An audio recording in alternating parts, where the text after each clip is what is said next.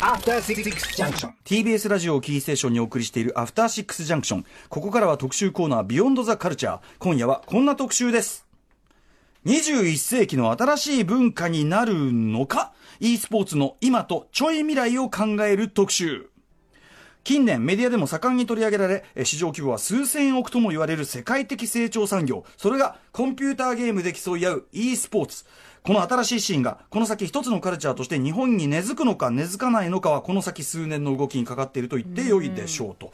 えーということで、シーンが盛り上がりつつある今だからこそ、えーまあ、あの、e スポーツ、e スポーツってね、あのーなんていうか、あんまり、それこそ明るくないメディアほどなんかちょっとはしゃいで取り上げがちなんだけども、えー実際その、関わってらっしゃる方の問題意識とか、はい、えーそんな単純な話じゃないといったところも含めてですね、えーちょっと慎重に学んでいくという、えー特集にしたいと思います。では早速今夜のゲストをご紹介します。ライターの金子紀之さんです。よろしくお願いします。はい、えー、金子紀之と申します。よろしくお願いします。よろしくお願いします。で早速プロフィールご紹介させていただきますね、東京生まれの36歳ライターやイベント MC ではハメコというハンドルネームでも活動中。アメリカで毎年開催される世界最大規模の格闘ゲームの大会エボリューションでは公式の日本語解説を担当されました。さらに今年1月初の日本開催となったエボジャパン2018では実は私もここで参加させてもらったんですけど、運営委員長を務めてらっしゃったんですよね。はい、はい自らだからプレイヤーとしてこう活動もされながら活躍されながらもそういうこうシーンに関わるようなこともされているというはい、えー、もともとプレイヤーで、えーまあ、そこからその、まあ、カルチャーというか、その、大会であるとか、そういう方に、えー、まあ、軸足を移したという感じですかね。そもそも、こはい。れ結構また大きな話になっちゃいますけど、はい。そもそもその軸足移そうと思ったっていうのはどういうあれなんですか、うーん、えーと、これはもう自分のその仕事の話になっちゃうんですけども、まあ最初ゲームうプレイヤーとして、まあ結構強いぞと言われてやり始めたんですけど、え。もうとにかくゲーム以外したくなかったんですよね。ゲーム以外したくないのはい。やっぱね、それがもう高校時代のことなんですけど、うんうん。ではそこでじゃあ、その高校時代っていうと、えっとまあ、今から18年ぐらい前ですかね、はい。えその時代でゲームでじゃあどうやってうんうん。生活していくかっていうと、もうそのゲームライターであるとか、はい。まあ、作る側以外であると、やっぱりそのゲームライターみたいな道しかなかったんですよね。うん。はい。で今であればそのプロゲーマーという、うん。まあ、やり方っていうのも一つあると思うんですけども、うん。はい。当時はそれしかなかったんで、うんうん。でまあ、そのプロあのゲームライターの方に向かって、でそのゲームライターの活動を通じて、あそれよりそのカルチャーをこう残していく方がうんうん。面白いんじゃないか、自分に向いてるんじゃないかっていうところで、うんうん。うんまあ、そっちに移ったという感じでしょうか。はい、好きなことで100%生きていくためにそうですね。なっていったというか、うん。まあ、できれば仕事自体したくないというか、まあね、楽しはいねことで生きていきたい金子さん、誰だってそうですよ。そうですよね、そ その中の、まあ、一環ですよね。なるほど、はい。い、やでもあのだんだん好きなことがをこう仕事に移していくうちに、それがこうなんていうかなアクティビスト的なというかシーン全体に関わる行動になっていくみたいのは、これ僕自身も例えばラップとかまさにそういうことだから、あはいはいはいとてもよくわかります。はい。えー、このまま先週の金曜日、そうなんですよ。実は熊崎和人ゲーム実況への道という企画で解説者としてお越しいただいたんです。が。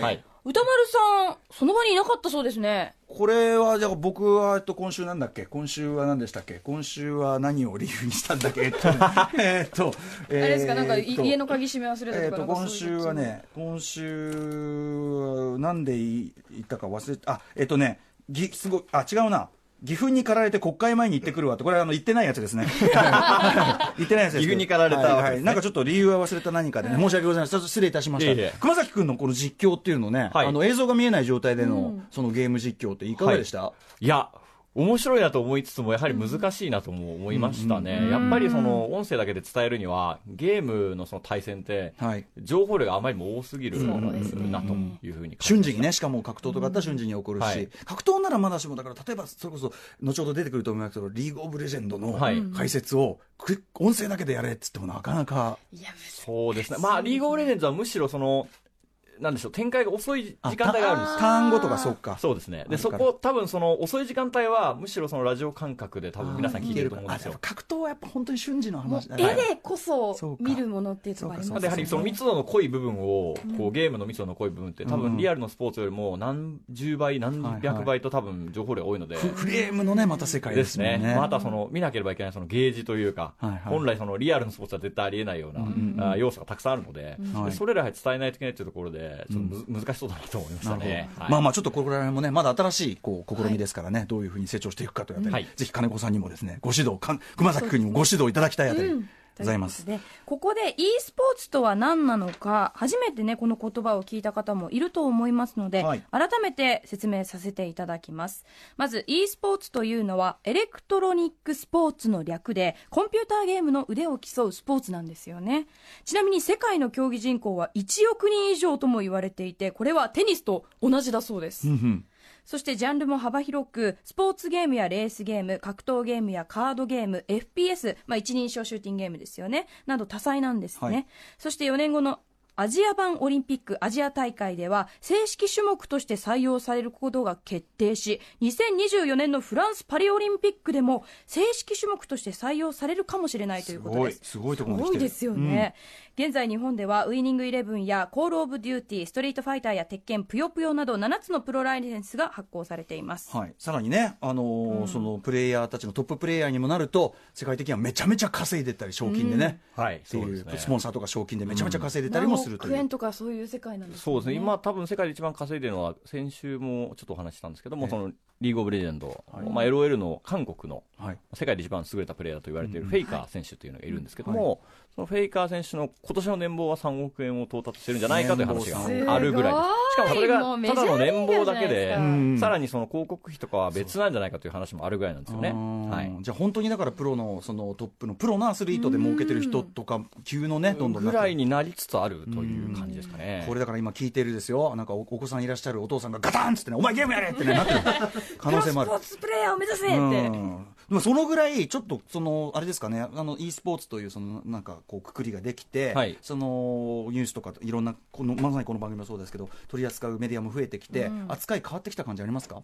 ゲームに対して。うーん、そうですね。その、取り扱っていただける機会っていうのは増えたんですけども、はい。じゃあ果たしてゲームに対してのその、扱われ方が変わったかと言われると、はい。そんなにそこ自体は変わってないんじゃないかなっていう、ちょっと思ことうこと日本ではというところもある。言いますね。そもそもはい。つ頃からはい。e スポーツ、まあ、スポーツとして捉えるようになったんうですんか言葉そのもの、e スポーツって言葉そのものが、えっ、と、最初に出たのは確かイギリスだったと思いますね。はい。イギはリスで、まあせ世界的に2000年代、なってるってことですね。2000年ぐらいにも、あ、1999年って書いてます。そんな前なんですね、ああ結構前にあるんだけどの頃に、まあ、その言われ始めまして、ただ日本の話をしてしまうと、はい。やっぱり2009年、10年でにその日本の格闘ゲーマーの梅原選手とはいいうプレイヤーがいるんですけども、あ梅原選手がそのスポンサードを受けて、はい。あのプロ活動するって発表したのは一つ転換点だったのかなというふうに思います。でもそれ以前から、はい。日本にはその、まあ、先ほどお話しされました FPS、ファーストパーソンシューターの方でも、その企業からそのスポンサードを受けて海外大会に出るっていはい。うチームあったんですよ、なるほど。2005、6年ぐらいの話なんですけど、ただその時はその一般化は全然しなかったんですよね、はい。やっぱりそのすごいコアなコアな状、まだその、うんうん。えーグロ世界で戦うっていうのがかなりコアな、あの状態の話だったので、はい。あんまり一般の人は知らないというか、うんうんうん。いう状態だったんですけども、うん。えそこでそのそこからあったんですけど結局一般化したのはその2010年ぐらいなのかな、うん。日本はというふうな、はい。あ感覚ですね自分は、はい。でもなおかつそのゲームというその本質に対してのはい。考えがそれほど皆さん変わったふうには思えないと、金子さんうーんそうですね。ゲームやってお金もらえるのいいねって言われますよね。はあ。ーやっぱちょっと見方がだから遊んでるって。そうなんですかね。それぐらいなんだっていう感じですね、うん。こっちからすると。うん、でその例えばプロとその普通のうちお家で遊んでる人たちとのそのはい。差みたいなのも全然分かってない感じとかね、そうですね。た、うんま、多分全く分かられてないとは思います、ぜひちょっと今日もねそこら辺も含めて、ははいいあのいろいろと解きほぐしてえーいただければと思います、はい、ということで今夜は e スポーツの今とちょい未来を考える特集と特集と題してお送りします。前半は e スポーツの今メディアとの距離についてそして後半は e スポーツのちょい未来。今後注目の e スポーツタイトルについて伺っていきます。はい、ということで早速前半部 e スポーツの今、えーメディアとの距離についてというあたりですけど、えっ、とまあ e スポーツ e スポーツ e スポーツ言われてますけど、はい。これ金子さんから見てどどう率直にどうですかね？えーとですねまあ、自分のこれ、本当に自分の、自分が e スポーツを定義するならばという話になっちゃうんですけども、その e スポーツと対戦ゲームの競技シーンのこの違いって、何かなと考えたときに、結局、その外部、ゲームのそのメーカーとかより外部からお金を取ってきて、そのいわゆる商業というか、はい。あの娯楽としてそれが成立するか否かがほぼ全てなんだろうなと自分は思っています。お金がまあ生じているかどうかという。はい。でなければ、その同好会が集まってあの一緒に対戦するのと、それって全く変わらないはずなんですよね。でも世の中にこう目を向けると、これ、このゲームは e スポーツじゃないんじゃないかって言われたり、うんうん。このゲームは e スポーツだろうっていう話をする、まあそういう意見交換とか、まあ、激論が飛び,、あの飛び交ってるわけなんですけど、うんうんそれなんで生じるのかって言ったら、うんうん結局規模の話なんですよね。なるほど。でその規模って何が生んでるかっていうと、外から取ってこれてるお金の額が全てじゃないですか。割と生臭い話まあでもそうですね。にはい。なってくる。でじゃあもともとその金子さんみたいにプレイヤーとしてシーンのその、まあ、最前線で、はい。まあ、楽しみつつその真剣にこう活動されてきた方からするとやってることの本質は自分たち的には変わってないのに、はい。状況だけがその変わっていくみたいなそういう違和感があったりとか、うん、それはやはり感じるところはやっぱ常に、えーうん。ありますね。そもそも e スポーツっていう名称そのものにこれあの、はい。実はこの後に放送する「マイ・ゲーム・マイ・ライフ」という番組で、うんうんうん。あのゴールデンボンバーの歌広場ああ、歌広場さんなはいらもうご安心の方だと思います。そうなんですよ。でまさに歌広場さんが e スポーツって言うけども、はい。うんあのそこではしゃいでるのは大体部外者というか、まああんまりゲーム。ねメディアだったりそうちょっと一歩外から見てるそうなんです。あんまりゲームをそのリアルタイムでやってるような人じゃない人が多くて、うん。e スポーツという言葉そのものに正直こう軸なんかちょっとこうあるものもあるみたいなこともおっしゃってて、うん。なるほどって思ったんですけどそのあたり金子さんいや、まあ全くそうですよね。その今だから e スポーツがすごいと言われても、その我々というか、まあその、プレイヤーとしてこう活動している方々のやってることって、うんはい。まあ変わってないですね。昔の、例えば格闘、自分は格闘ゲームというジャンルが基本的にはメインなんですけど、うんまあ我々はやっぱり日本にすごいたくさんあったゲームセンターで生まれ育ったというか、はい、本当に街のねうんそこで草の根ですよねまさにね。えー練習して、そこのゲームセンターで一番強いやつが誰だってなって、で、うん。そいつらがその集まって、じゃあ日本で一番誰だ、強いの誰だって話になり、うん。そこから、いや、世界で一番強いんじゃないか、俺らがっていう話になったっていう、ただそれの流れがあるだけなんですよね。で、そこに対して今はまあ e スポーツだっていう話、その言葉をかぶせて、まあただそこにお金がこう生まれて、うんうんでそのおかげで注目されるようになりましたけど、はい。多分やってる根っこの部分は、いや、俺が一番強いはずだっていう、うんうん。多分この一点に尽きると思うんです。うんうん元からやってる人のね気持ちは、はい。これその単純比較はできないですけど僕はその自分のあれ置き換えて理解するのに、はい。例えば日本語ラップのシーンはいでずっと草の根でやってきたのが、うんある時 J ラップってこうフレーズをつけられて、うんメディアというかレコードを売る時に、うん。でやっぱその J ラップってなんだよみたいな。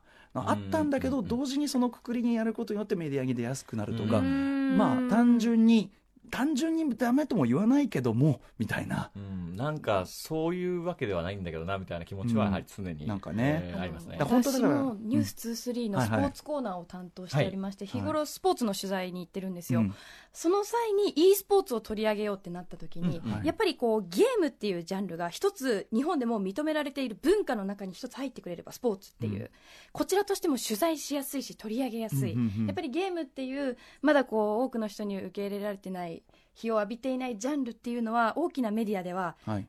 出す勇気がない、うんうんうん。でも一つのスポーツっていうジャンルに入ってくれれば、うん出せるっていううんうん。ところで、私自身もゲームが大好きなので、うん。それをスポーツに押し込むのはどうかっていう思いがあるんですけど、うんやっぱりそうすることで出せるっていう喜びもあるので、うんそのあたりどのように感じますか？いかがですか？いやそれはもう全く本当にその通りだと思っていて、うんうん。はい。やっぱりその自分もこのゲームで仕事をしているので、うんえー仕事が増えてくれないと生きていけないわけですよね、うん。でその中でやはりその e スポーツという言葉のおかげでこう実際仕事が増えているというかこの出させていただいている機会というのも増えてますのでそこについてはすごくポジティブに捉えていて、うん。ただそれをちゃんとやっていったらもっといいっていうところでちゃんと、はい。うん。えーまあ、そういうところがちょっとやっぱありますよね。表面的ではななくく、やはりその、リアルな部分っていうのは知ってほしいですし、うんうんだからその先ほど歌間さんもおっしゃられましたように、はい。こんなに賞金もらえるんだったらゲームだけしろ子供よってなるじゃないですか、うん。それって絶対違うはずですよね、うん。ゲームだけするなよ、うん。うん。それ以外のことも大事じゃねえかと。うん。うん。いう、まあ、だからそのあんまいいものに捉えられすぎても良くないはずなんですよ。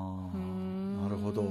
これだから結構そのまあアンビバレントというか、はいまあこれのその e スポーツというくくりになって盛り上げてもらう良さもあるけど、はい。そのそんな単純なもんでもないみたいなところで、うん。まあ、それ今後のね話どうしていくかみたいなね、うんうん。お話にもつながっていくと思いますけどまあまあメディアを通じてそのはい新しいその、なんていうかなジャンルというかまあ比較的新しいその全体としてはですよ、はい。えーの中でゲームっていうのが伝わってこう自体は別に金子さんもやっぱりむしろ嬉しいですよね、やっぱりその、まあ、先ほどちょっとお話はできなかったんですけど、はい。個人的にはその e スポーツっていうものを盛り上げて応援してほしいっていうのは、表面的な話で、はい。もっとそのスポその e スポーツの中にあるゲームそのものを、うん。やっぱりそのゲームって日本が、まあ、すごい貢献したわけじゃないですか。そう日本というあ日本がこう生んだゲームっていうものを、はい。もっと認めてほしいっていうのがやっぱり根っこにあるはい。気持ちですね。はい。なぜかねゲームのそのまあゲーム王国だったはずの日本が、はい。そのことそういうなんとか競技ゲームの世界になるとちょっと遅れを取ってる感じまあ、やっぱりその真剣にゲームをするなんてバカらしいみたいな視点があると、そういう部分っていうのははい。限られた人しか、あーやっぱり続けられないというのは、まあ、あるでしょうし、ううん。だからそこではなくやっぱりそのゲームという、はいそれ自体をもっと認められるように努力していきたいですし、まあ、そうのそうなってほしいというふうに考えてます。はい。まあ、そんな中で金子さんもいろいろやられて EVO Japan という感じで、はい。 EVO Japan というそのイベントうないさんも、ねはい。行かれた。あのちょっとどういうイベントなのかちょっと教えていただきたいんですけど。えー、と EVO Japan はですね、えっと、もともと Evolution Championship Series といううー大大きなあの大会ゲー、格闘ゲームの大会が、はい。毎年7月にアメリカで、アメリカ・ラスベガスで行われてまして、はでまあ、その日本版をやろうというところで、うん。まあ、 EVO Japan で立ち上がりました。はい。で、その、うん。はい、格闘ゲームが、まあ、メインですね。はい。まあ、格闘ゲーム、これ面白いところなんですけど、はい。あの、e スポーツって中には、そのゲームっていろんな、対戦ゲームっていろんなジャンルがええ。あるわけですよね。はい。対戦格闘ゲームもあれば、はい。FPS のゲームもあるし、うん。はい。まあ、リーグオブリジェンズとか、ドタツみたいにその戦略ゲーム、うん。まあ、RTS と言われてるジャンル、モバと言われてるジャンルもあったりで、はい。さらにカードゲームもあったり、うん。いろいろあるんですけど、対戦格闘ゲームはその対戦格闘ゲームっていう一つのジャンルの中にうん、すごくたくさんのタイトルがあるんですね。うん。うん。で、そのエボでは、そのたくさんのタイトルを、まあ、たくさん一緒にやっちゃおうよというふうなイベントになってます。はい。なので、その格闘ゲームの中でも7タイトル、8タイトルぐらいをそのエボで、まあ、そのメインタイトルってことで選定して、うんうん。でその大会をやるというイベントになってます。これ世界のそういう e スポーツシーンの中で格,、はい。格ゲーのその位置っていうのはどんぐらいなんですか？かなりマイナーだと思います。あそうな全部んですか？で見渡せば、はい。これは結構日本人にとって意外と意外なかもしれないですねあたりですかもしれないですね、でも日本のメディアが取り上げるのはほぼ格闘ゲームというかまあ、はい梅原大吾さんだったり、時戸さんだったりっていうはいプロゲーマーですもんね、はい。そのやっぱりななんですかギャップっていうのは、うん。うん、でもそれは、あの、明確な理由がありますよね。うん。はい。なぜならば、その、世界でこう、まあ、いろんなところでこう大会というか、競技シーンあると思うんですけど、え世界のシーンで、日本は格闘ゲームを圧倒的に勝ってますね。結果を出してます。あ日本人が強いジャンルである。と、ものすごく強いですね。そのオリンピックやったら、金メダルは100%取れるだろう、我々我らが、ぐらいの、多分その自負心もありますし、実際それぐらい強いプレイヤーがたくさんいるんですよ。うんうん。まあ、だからそれが、あの、どっちかというと取り上げやすい理由ですよね。うんうんうんだって勝ってる、世界で一番強いぞっていうのは簡単じゃないですか。普通のスポーツだってそれそうですよまあね、ですよね。どんなにマイナースポーツでもはい。日本人が、まあ、金メダル取ったとなればやっぱり、やっぱりすごいぞってなるわけですよね。うん。多分それがほとんど全ての理由なのかなと。ん。まあ、あともう一点ちょっと理由があるとすれば、はい。多分そのメディアとかの方でこういう企画とかをやっていただける方が、ゲームセンターの世代なんですよね、きっと今。その企画を立てて決定できる人が、はい。そのスト2ブームとかを通ってるんですよ。ええまさにそうかもしれないですね、うん。そうなると、その知らない今なんか他で流行ってるゲームより知ってる竜とかが出てるゲームの方がうん分かりやすいし、うん。興味持ちやすいので、うんきっとそれがあの大きな理由なんだろうなと思ってます。なるほど。そうかもしれない代的な理由というか。ストリートファイターっていうもう有名なタイトルでやれば、視聴者もまあ、自分が分かるからっていうのもあると思う,、思うんですよね、うん企画を立てる側としては。これまさにちょっと今メディアでのねメディアでのこうなんていうかな接点の話になったんでお聞きしたいんですけど、はいこういう取り上げられ方するの本当困るんですけどみたいなとか嫌なんですけどみたいな。これちょっとねうないさんも伝える側として、うん。最近は本当に良くなったなと思ってます、ええ。あのここ最近23年ですか。すごくリアルな部分というか、そんなに楽なことばっかりじゃないぞっていうのをこう、あ出していただけますし、はい。ただそれよりちょっと前の時期はすごかったんですよ。うん。はい。あの、まあ、e スポーツって言葉にええ。飛びつき始めた頃の話なんですけど、えその日本のじゃあプロゲーマーが、うん。あの出演しますということでこう、はい。テレビを見るとですね、はい。まず優勝賞金が10億円にもなるみたいなテロップがドンって出るわけですよ、うんうんうんでその後にすごい盛り上がってるっぽいシーンが、はい。あの世界大会のシーンだみたいな出るわけですよ、その後に日本の格プロ格闘ゲーマーの梅原選手とか、はい。モーチ選手が出てくるんですけど、ええまず最初のに出てくる優勝賞金はあのドタツの優勝賞金なんですね、うんうんはい。10億円で、ははいうんその後に出てくるなんかすごい盛り上がってる世界大会のシーンは LOL の世界大会のシーンなんですよ、違うまた違うゲームのあるよなるほど。でその後にプロ格闘ゲーマーが出てくるんですよ。うん。要するにそれぞれ全然違うスポーツそれこそ競技のはい。あれをつなぎ合わせて一つのものだって伝えてるようなもんで。そうですね。NFL とリーガ・エスパニョーラがやってその後に日本のカーリングの選手が出てくるみたいなイメージそういうことなんでですね。でスポーツが盛り上がっていますみたいな、なんだそれって。それはやっぱさすがに何なんだと思いましたねでもねそれこそちょっと本当に危ないあたりでしょうね。そんぐらいしかねない感じのね。そうまあ、最初、まあ、取り上げてくれてることに関してはやっぱりポジティブに捉えてるので、あの嬉しいなと思うんですけどそれを見るとんとこれ これはさすがに嘘なんですよね。それって多分、うんうんうんその日本のプロ格闘ゲーマーも10億円ぐらい稼いでるんじゃないかっていうふうに捉えられるあやっぱとそう。でもつなげちゃいましたよね見てる人がねでもね。何も知らない方であれば多分そういうふうに捉えてしまう可能性あるじゃないですか、まあね、やっぱ獲得賞金何十億円っていうそのキャッチーなフレーズっていうのは、はいまあそうですね。あの視聴者のためにって思うもあって使ってしまうんでしょうけど、格闘ゲームにおいてはちょっとねそうですね、まあ、それはちょっと違うので、やっぱりあのそこをリアルに伝えていただける分には全然いいと思うんで、その今はまだこのぐらいの規模で、はい。これぐらいだけどみんな頑張ってやってるよぐらいの感じで、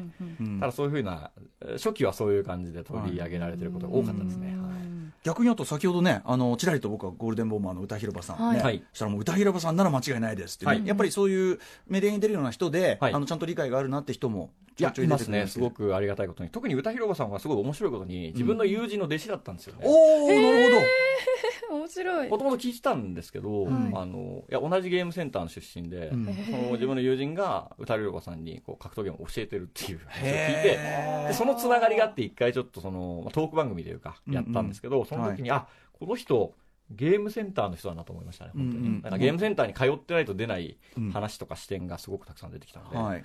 でやっぱりそのオフラインで競技シーンというか、まあ、その大会にすごい出るとかではなく、ん。オフラインの中でこうか対戦ゲームっていうのをやっていくとやっぱそのそれを経験があるかないかって多分かなり違うことなんですよね、はい。うん。それがあると負けた人の悔しさとかっていうのにも目の前にねすごく理解できるはずですし、うんうんなんでそのこの人なら多分大丈夫だろうみたいな感じのことあ思いましたのシーンねのアンビバレントな部分とかもすごいあの教えていただいて、はい、んもうそれこそ私が全くうかつな感じだったのをね、もうはい。ピシッと出していただきましたんで、よかったですね。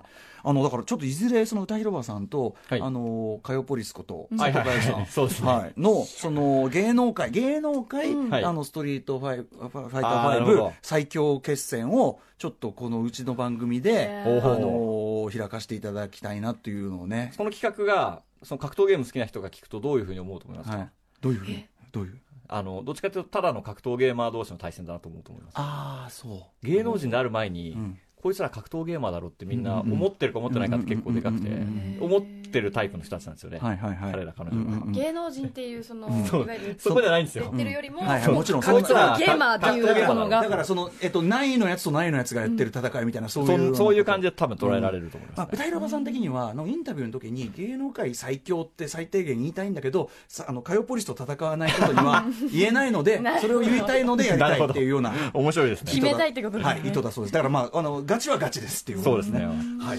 えー、そんな感じでじゃあちょっとね、えっと、これまで、あとそうだ。あのエボジャパンその日本版を開きたいそのエボリューションの、はい。っていう時に、あのー運営委員長としてというかね、はい。まとめ役として、はい。あのー心がけられてこうしていきたいなみたいなのはありました、うんこれもなんかインタビューでは結構話してしまっているんですけども、やっぱり、あのー一番気にしたのは誰でも出られるっていうのをとにかく死守したいという。誰でも出られる、はい、日本で結構その海外の格闘ゲームの大会ってはい。誰でも出られる、まあ、つまりエントリーすれば100%出場できますってうんうん。いう大会が多いんですよね、えでその理由としてはホテルのコンベンションホールでやっていて、はい。そのもうその選手はホテルに泊まらないはないみたいな、ホテルに泊まらないとダメだよぐらいの,、うんうんうんあの大会イベントをやるわけですよ、うんうんうんつまりそれはどういうことかというとその選手を家に帰す心配がないんですよね、うんうんその予選が0時を回ってもだってどうせホテルそこだからいいだろはいうがまかり通るんですよ、なるほどでも日本で、うん特に都心部でそれをやるのははい。不可能なん、うん。まずそんな巨大なコンベンションホールみたいなないのないですし、し、かつそのホテルとそういうのを一緒に借りたときに、じゃあどれ、その参加のハードル、かかるお金が、確かに多分選手側もかなり上がってしまうっていうところがあって、なんでその時間内に、うん。あの、まあ、終電がある時間内に終わらせるっていうのはちょっとすごい気にしたところ割とです。ごい意外となんかリアルな、うん。リアルな部分の側の問題があったりするんですねこれね。そうですね。日本だとやっぱりその泊まりがけのイベントっていうのはあうん。んまりないので、はい。でも参加者2000人近くいて、はい。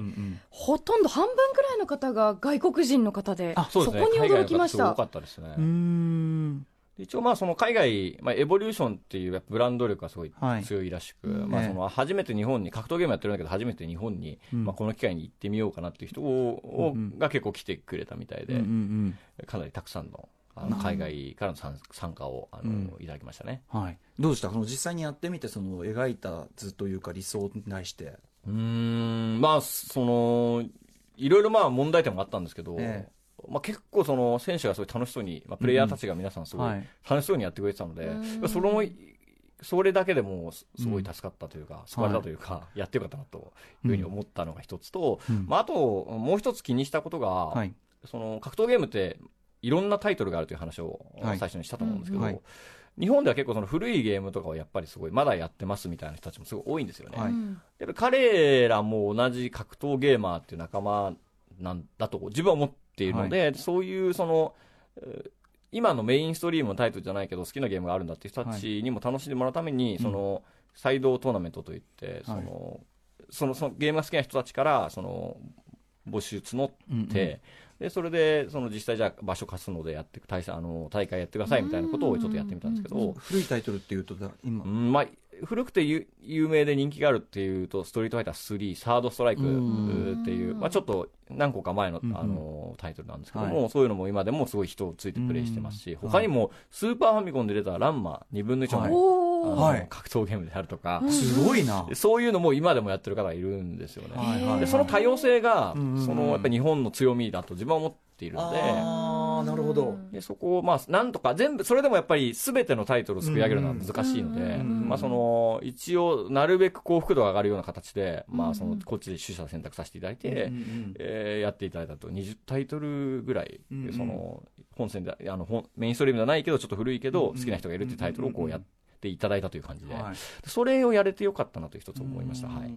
なんかそんなお話伺うとやっぱ金子さんあれですねだからそのやっぱゲームそのものと、うんはいそのゲームをやる人を愛してるっていうか、うんうん感じがすごい今のお話伝わってきますねなんかねそうですね。まあ、ビジネあそうですね。ビジネスかと言われると。で、結局自分はその対戦ゲームで結構やっぱり今まで、あの、むしろ対戦ゲームに生かされてるなと思うんですけど、でも対戦ゲームって多分自分一人では絶対楽しくないんですよ。なんでやっぱりその、対戦する人、対戦できる可能性のある人を増やした方が、うん。単純に自分が絶対幸せなんですよね。うん。その一点ですかね。うん。あとその多様性こそね日本のその格闘ゲーム界におけるはい。その強さだっていうのもちょっと今印象に残ったフレーズですけど、はい。うん。やっぱそれはそれは具体的にはちょっとどういうことにつながってくるんですか、うん。まあだからこれもまた e スポーツ話ですね。うん。e スポーツ、このタイトルは e スポーツだろう、このタイトルは e スポーツじゃねえだろうって話があるわけです。うんでも、うんうんうんうん。まあ、その、自分、格闘ゲーム全部が好きな自分から見ると、はいなんというくだらない話をしてるんだと思うわけですよ。なるほどなるほど別になるほど。ゲーム好きなゲームがあれば、別にそれでいいじゃない。かってなるほどなるほいう話で、やっぱりあのいゲームより上の概念として e スポーツがあるわけじゃなくて e スポーツってゲームなんだから。そうなんですよ。うん別に、その、そいつらがそう思うんだったらそれでいいですし、ん。まあその中でまあ自分の中の定義はあるわけですけど、はい。でもその、その人たちが本当に好きで、楽しいから大会をやったりとか、まあそのゲームを使って交流する機会が増えるって、そんなにいいことないじゃないですか。うんうんうん。うん。その人生の過ごし方として、はいはい。素晴らしいものだと思うので、うんうん。まあそれらに多分その、規制がないはずなんですよ。はいはい。なんでやっぱり根っこでは、でも、ただ集められるお金とかで e スポーツ的には規制があるわけなんですけど、うんうん。実際は。うんうんうん。でも、そのゲームが好きな人からしたら規制はないはずなので、うんうん。でそこはやっぱり根っこを持っておきたいなと思ってるんですよね。うんなるほど。やっぱり伝える側としてはこうリスペクト心持って話題だからって食いついて面白おかしくではないけど誇張して伝えるんではなくて、うん。ちゃんとやっぱ中の人の気持ちもそうねどんなジャンルもそうなんですよね、うん。ちゃんちゃんとその直ね。接関わってる現場の人に、まあ、それこそできれば複数ちゃんとお話を伺って、できれば現場行ってちゃんとしてっていう手順踏まないで、うん。なんかねかすめてるようなことやるとやっぱ分かりますよ。傷つけてしまう人がい。るっていうことが、はい。だしもうそれこそ日本のラップ界とかそこでもう一番最初に腕まくりするの僕な,、なわけですから、うん。はい、朝日新聞に長文のね、あれを書き出しますから、はい、気をつけてくださいね皆さんね。はいさあということでじゃあ後半行ってみましょうか。はい、後半は e スポーツのちょい未来について伺っていきます。はい。ということで、あのー、先、今ちょっとここにセッティングされてますけど、ちょっと注目すべき e スポーツタイトルというかね、ゲームの格闘ゲームとして、はい。はい。この、今ちょっとスタジオに置かれている、ドラゴンボールファイターズ。ちょっとオープニングで、ね。オープニングでちょっとカチャカチャやってしまいましたけど、はい、押していただくという。そうですね、今回、まあ、注目すべき e スポーツタイトルというよりも、うん。その、これ、e スポーツって言われるぐらいの規模とかはい。になっていく、可能性？可能性を持ってるんじゃないのと、今、うん。まあ、コアなファンからすると思われてるのは、このドラゴンボールファイターズですかこね。れねドラ、ドラゴンボールはもちろんね、あのはい。みんな知ってるドラゴンボールで、それのまあ格闘ゲームなのねって思いますけど、どこがそんなこう可能性なんでしょうか？まず最初に言った、そのまさに国際的なモンスターコンテンツですよね、ドラゴンボールという題材そのものが。題材そのもの。はい。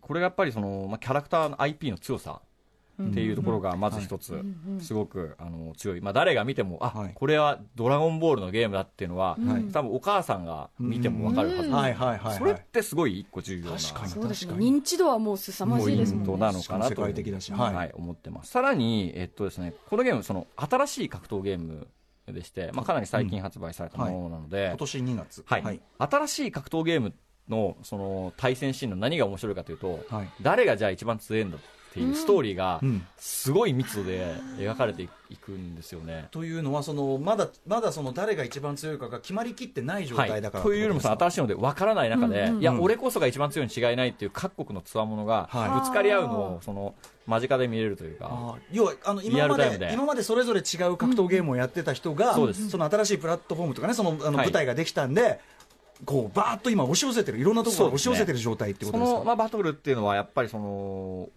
かなりまあハイコンテクストな楽しみ方なんですけど、うん。あの面白いかなと、で結局やっぱり e スポーツもその、対戦のそのハイレベルな対戦を楽しむとかよりも、はい。やっぱりそのストーリーが結局ありきなんですよね、それと多分どんなスポーツも同じだと思っていて、ね。この選手がこうやってはい育ってきてとか、こいつとこいつが戦ってこうなった戦うぞとか、ん。で結局、まあ、それがその面白さというか、いう部分のあのすごく大きな部分を占めてると思うんで,、んうんでこれも今だからまさにそういうストーリーを描きつつあるという状態になっています。はいこれあのゲームとしても格闘ゲームとしてもそのはい。金子さんの目から見ても、はい。そういうなんていうかなさまざまなやつをやってきた人のそのが集うそのレベルっていうか、うん、ゲすごいームとして。ゲームになってますね。はい。バランスもできてるという感じですか、そうですね。これはだから、まあ、そこがポイントですかね、やっぱり。うん、ちなみにこれあのソフトの売り上げとしてまあ日本さっきの僕らの僕ら調べだと日本で10万ソフト出てるんだけど、はい。海外で200万出てる。むしろ海外で。そう、まあ、今のゲームの市場って多分どれもまあそういうことか。そんな感じですかね。日本のじ、あの、英語圏だけで日本の十何倍はまあ、100%、まあ実際端端的にね市場としてでかいっていうのもありますけど、ありますね。うん、まあでもある意味その日本人が「はい。ドラゴンボール懐かしい」ってやるっていうだけじゃない、うん。そのものとして、はい。あの可能性がある、はい。秘めてるってことですよね。聞いた話で一番面白かったのは、ヨーロッパでもいろいろまあ売り上げかなりあるんですけど、はい。ヨーロッパで一番売れてる国はフランスだったらしいですね。フランスの人はものすごくドラゴンボールが好きなんですけど、アニメが大好きですもんねフランスの。うん。方そういう色も出るんだなというこということでね、ドラゴンボールっていうタイトルは皆さんの馴染み深いと思いますが、歌丸さん、このゲームもちろんやったことないですよね。先ほどねちらっと一瞬ね触ってしまいましたけどね。はい、ということで、ぜひね、はいクリリンさんよろしくお願いします。あ。の誰がクリーンだっていうねはい。その手のその手のいじりだぞ。そのそのそあれだぞ。それだぞ。そういうんだぞ。全今話してたこと全体に通じる何かだぞこれ。じゃあはい。えっ、と私ちょっとこれ普通の PS コントローラーなんであれですけどちょっとで僕でも全然あの格闘ゲームはい。弱者でございまして。はい。えっと全然操作法とかも分かっていないんですが。まあ、ゲームの特徴をちょっと伺いながらはい。見ていきたいんですが、まあストリートファイター5だったりそういった格闘ゲームと似てますよね、えー格闘ゲームっていう部分では似てるんですけども、うん。うんその全体的なシステムはかなりあの違うと言っていいですね、その理由としてはまず基本的にふ普通のいわゆる普通の格闘ゲームってキャラクター1人を選ぶはい。ゲームがうんほとんどなんですけど、はいこのゲームはチーム戦ゲームといって 3on3 的な。そうです 3on3 になってます。3人好きなキャラクターを選択して、はい。でそれをあの試合中に交代させたりしながら戦っていく。交代させられるんですか、はいこう負けた選手がどんどんこう抜けていくわけではなくなく都度都度リアルタイムに交代させたりさらにアシストといってはい。控えている選手をお。ボタンで呼ぶことができますええすごいシステムです、ね、今クリリンにねこう交代しましたよね、はい。あクリリンからピッコロに。これ今僕あんまり操作系分かって今悟空対ピッコロで戦っているんですがこのゲームはですねどちらですか、ピッコロですか？ピッコロ、はいピッコロですね。一応操作としてははいえボタンを何かのボタンを連打するだけで、はい結か構。勝手にキャラクターが前進するようになっているので。ほうほうほあ結構簡単にそう一つのボタンを連打するとあのまず連続攻撃が出せうます。技が出やすいっていうさらにボタン連打しととけば勝手にあの相手を吹き飛ばした後に追撃まで決めてくれるようになってます。っていう意味では初心者でも楽しめるっていう。そうですね。キャラクターを操作するっていうところで言えばそんなに難しくない、ガードは交代ですか？ガードは後ろですね、はい。そうですね。交代です、はいでボタンを連打していきましょう。すると勝手におおいい感じいい感じ。技を出します。この必殺技っぽいのがまたすごい迫力があっていいですよね。すごくドラゴンボールっぽいですよね、はい。今橋本プロデューサーとパーソナリティのはい。歌丸さんが戦ってます。弱いのじゃてめえよそのジョイスティック使って言ってんだよおい。ああ俺勝ったじゃん多分今四角ボタンを連打してると思うので丸ボタンを連打してみてください。この丸ボタン。登場シーンもかっこいいですね。タタッグだから一人一人のそうか HP がそうですそうです。おクリリン対フリーザーっていうもうなんか漫画では一発でクリリンがやらせやられそうな多分違うボタンを連打してみるとクリ違リンになりました。う連続攻撃が出ると思います。クリリン頑張れ。ちょっと待ってでもこの何ですかね、はい。ドラゴンボールのその 2D のアニメ性も大事にしつつ、はい。こうこれだけのこう迫力のあるアニメーションっていうのが、はい。すごくゲームで体験できるんだっていうこうそうですね。真新しさもありますよね。発売元は、えーバンダイナムコさんなんですけど、はい。開発はアクシスマックスっていうギルティギアとかブレイブルーを作ってる日本の会社でして、はい。そこのギルティギアイグザードっていうその格闘ゲームでその 3D グラフィックスをこう、アニメ風にするっていう技術をものすごく研究して、それを使って、それをさらに良くしたのがこの「ドラゴンボール」だと、すごいですよね。本当キャラクター自体はすごくこうアニメっぽい 2D 感なんですけど奥行きをすごい感じますし、ですね。根っこでは 3D なので、はい。その場合どういうことができるかというと今みたいにキャラクターをアップにした時に、いやそのちゃんとアニメっぽくなるんいやですよね。本当に。俺俺買ってねつどつどこう必殺技の時の登場シーンだったり。そうですよね。ね。こういうところの、ね。すごいアニメーションがもうかっこよくて。俺俺買ってねだって。あとお互い2人ずつ残ってるんで。あおおじゃああ違う。あ HP すごいすごかっあたんだ。歌丸さん。あクリリン頑張れ！まあでも今今要は決決勝もうクリリン対フリーザーですからね。決勝でしょこれ。でももう一人残ってますあセールもいますよ。いやこれはドラゴンボールファンはもうとにかくじもう初心者でもぜひプレイした方がいいぐらい自分そうですね。たまんないですね。さらにこの作品は、えっとまあ、対格闘ゲームっていうとよく、はい。まあ、対戦しなきゃいけないんじゃないかみたいに思う方も多いと思うんですけど、この作品はその一人用のストーリーモードがすごいボリュームがあるので、あの本当にドラゴンボールやったら好きな人っていうだけでも、まあ、遊べる遊ぶところがあるという感じになってます。もうドラゴンボールっていうタイトルってスーパーファミコンの時からあっはいたじゃないですか、ありましたね。格闘ゲーム、はい。やっぱりこう格闘ゲームに合うタイトルってまあいうそうですね。ただなんかそのあおい。あすみません。すみません。すみません。あすみません。こういこういってじゃあジョイスティックこれ高い高いジョイスティック。クリリンクリリンクリリン。クリリン。コントローラー貸してくださいクリリン。あはいはいあはい。うなぎさんがねうなぎさんがやるね突 っ込んでくんないから。私あクリリンあクリリンあクリリン。あすみません。あすみません。クリリンあの操作してたから。あ そういうとこそういうところだぞ。そういうところだぞ。そういうところだぞ。すみません。失礼しました。おお探ししまして。はい。何何話してたの？あえっとですね、もはい。うこの「ドラゴンボール」っていうゲーム。あ。もうファンファンはぜひね、格闘ゲームに触れたことがない人でもやった方がいいぐらいの。も僕今すごい適当にパチパチや,、はい。っててもあのーまああの端ピー程度だったらちょっとそこそこ前線できるっていう感じだったんで ちゃんとあのであればねもっと技とかね、ん。いけると思います。はいっていうね。はい。すみませんちょっと金子さんごめんなさい。あよかったですはい。あのわえあの映像っていうかグラフィックがすごいのも本当にあん。れですね途中の。2D 感とか本当に素晴らしい。そんな話しましたよね。あしてたよね。してました。してました。よね。はい。どこまで話したか僕 ガチで分からなくなっちゃいました。はい。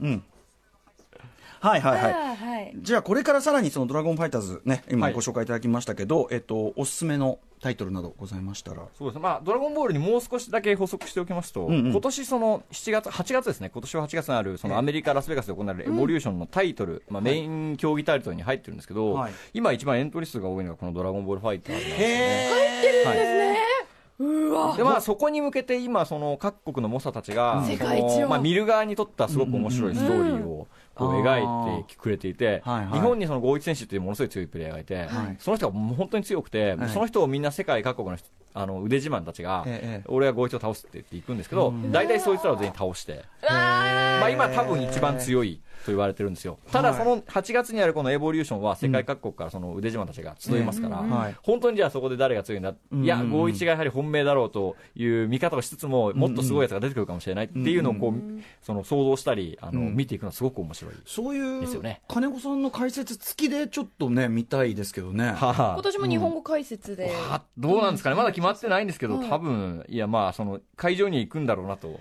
思ってはいこれます。だどんなスポーツだってやっぱりそれは解説付きで見るじゃないですか、うんはい。そうですよね。だからぜひちょっとね本当そういうのもそういう機会も増えていくとうね、ん。いいなっていうのありますね。そうですね、そこがやっぱりその、まあ、解説、実況解説もそうなんですけど、本当はそこはメディアがやるべきことだなって、自分はすごく思ってまあそうですよね。その番組を作ったりするのは、はい。金子さんじゃなくて、こっちが用意して、はい。じゃあそこで解説の金子さんお願いしますって話なんだから、まあ、というよりもその自分はやはりメディアの端くれなんで、やっぱりその作っていきたい。e スポーツは何だっていうことをこうやっていくんであれば、あやはりそのそういうストーリーですよね、うん。その日本の選手たちが織りなしているストーリーって何なのっていうのを、やっぱりもっと伝える努力をしないといけないんだろうなっていうのを、やっぱり常日頃思いますね。はい。そういうねなんか番組でも本当に1個あるだけでちょっとだいぶ違う気もしますけどね、地上波とかにね。ぜひ、ね TBS ラジオ TBS よろしくお願いします。TBS 聞いてる？聞いてる？TBS と e スポーツに、ね、どっちかというとやっぱテレビだと思うからね。テ聞いてるか？他の他の方聞いてるか？はい。うんなるほど。そして、えーまあ、もう一つ注目タイトルで言えば、やはりストリートファイター5になりますかね、はい。はい。日本の選手がものすごく強いやはりタイトルでして、はい。その今、カプコンプロツアーっていう、そのカプコン USA がこうはい主導でやっている、はい。あの公式のあのプロツアー大会、すごいですね。まあ、それもまあその、じゃあ、カプコンが何をしているかというと、はい。ポイント、認定大会にポイントを割り振って、でその特定のでかい大会には賞金をこう付与しているという状態で、そのまあ、その月に何回もいろんなところである各国であるわけなんですけども、ええ。その大会で上位に入賞すると、そのランキングポイントっていうのが手に入って、うんうんで年末にえこのランキングポイントの上位、まあ、32名というか、まあ、その他にもその予選のやり方があるんですけど、はい。32名がうん。のみが出られる、まあカップカップファイナルズっていう、その世界大会をやるんですけど、はい。まあ、そこにつながってるんですよね。でその、まあ、CPT の認定大会が、毎月、まあ、各国で、うん。あのどんどんやってるので、やっぱりその大会をぜひ、うん。まあ、時差とかの問題もあるんですけども、そこはぜひそのチェックしていただけると、結構そのストーリーっていうのが見えてくるカプコンちゃんとそのストーリーを作るような流れで、そのあれをやってるってことですよねそうですね、まあ、あうん。とさらに言うとその、いろんな国にそのやっぱりゲーム格闘ゲーム好きな人たちがいて、うん。基本的にはその人たちが大会をやってるんです、だからその人たちがやった大会に、そのカプコン USA 側が認定を出してるあだけなんですよ。あまあそうかそうかつまり乗ってる乗っ本体はかって乗っかってるっちゃ本体はそっちの国なんです。そこがいいんですよね。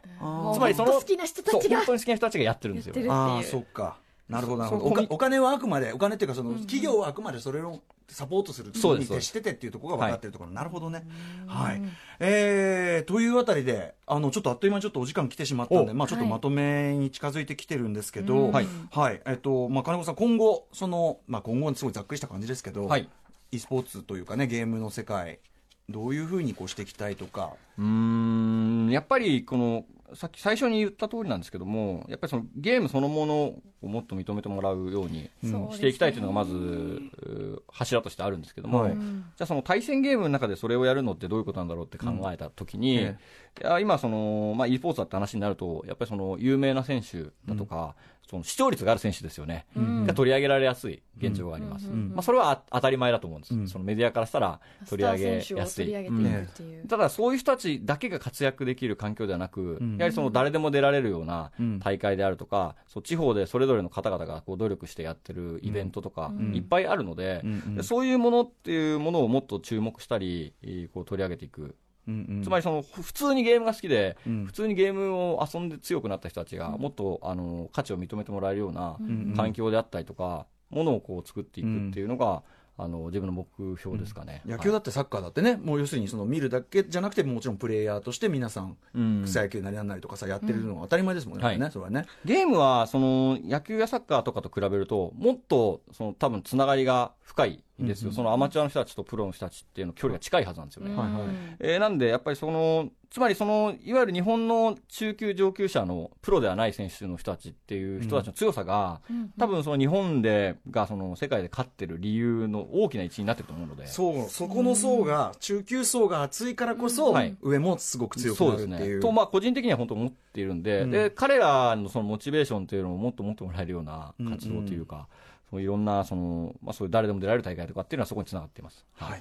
なんで、やっぱりそこですね。うん、はい。い、やでも一貫したそのやっぱりその金子さんのスタンスというのもあって、はいはい。とてもあの初心者として弱者として分かりやすかったです。ありがとうございます。ありがとうございました。えーということであっという間にお時間来てしまいましたが、はい。ということで金子さん何か告知などあるでしょうか？はい、えっ、と、一応なんですけども、えっ、と、4月29日から、えっ、と、レッドブルさはいんが、こう、あの、開催されているレッドブル組手の日本予選が、あの、各地で始まっていきます。レッ。ドブル組手。はい。ん。4月29日が関西、えー5月4日が東北、5月6日東海、そして5月12日が関東予選。えー日本でこの4つの地方予選を、まあ、それぞれの地域にあるイオンモールでやらせてもらうということなんですけど、はい。この大会に、えーで勝つと、5月13日のジャパンファイナル、日本のあの決勝戦にはい。こう参加することができまして、このジャパンファイナルで優勝すると、確か11月だに、えーっとフランスのパリであるうレッドブル組手の本戦にこう出られると。へいえうような作これりになってます、タイトルは？えーストリートファイター5 5で。です。はい。はあ。で、これ、あの、自分の方が、あの、関西以外の予選、あの、あ、東北か、東北以外の、あ予選かな？えっ、と、あ、かすみません、関西ですね。以外の予選は自分の方で回らせてもらおうと思っていますので、うんあのぜひ、まあもう参加とかも締め切ってはいるんですけど、一応その大会がこう、うんそういうのあるって知ってるだけでね。あの見られ、はい。あの、オープンレックさんとアベマさんで見られるはずなので、うんうん。あの、興味がありましたらぜひ、あの、チェックしていただければというふうに思います。見ていただきたいですね。はい、ということで、ありがとうございました、金子さん。また。ちょっとぜひですね、あの、この番組もそうですね、ね。多分うないさんなんか、これかはい。らまたいろいろお仕事する機会も多いとそう思いますから。テレビとしてもねやっぱうん。り e スポーツっていうのはもっともっとこうゲームをいろんな人に愛されてほしいって思いがあるうので。ないさんのプレーをこう、エボジャパンの時見させていただいたんですけど、はい。かなりうまかったんいですよ。やいやいやいやびっくりしました。ああ、そう。金子さんやっぱり、だらからそれはつまりどういうことかというと、すごい強いとかそういうことではないんですけど、うんうん。あ、ちゃんとやってきて出たなと思って、で、うんうんそれって見る人が見ると、やってるかやってないか分かるじゃないですか。うんうんこいつ一回もキャッチボールしねえで来たな、こいつみたいなとか、でも絶対キャッチボールしてから来たなっていう方で、うんうんうんあ、すごい努力して来ていただいてるんだと思って、感動したんですよね。いやいやいやいや、さすが。本よ当にかったですね、これ。ね愛を持った人たちが集っていて、うんもうぜひそこに協力していきたいという思いであります。はい。はい。ということで以上、21世紀の新しい文化になるのか、e スポーツの今とちょい未来を考える特集でした。えー金子さんありがとうございました。ありがとうございましたさて、明日ね、はい。夜8時は、アフターシックスジャンクションはお休みです。8時以降は。はい。はい。衣笠幸男さん追悼特番をお送りします。TBS ラジオキーステーションにお送りしているアフターシックスジャンクション。この後はザ・コンサルタントのコーナー、番組のハッシュタグ問題について語ります。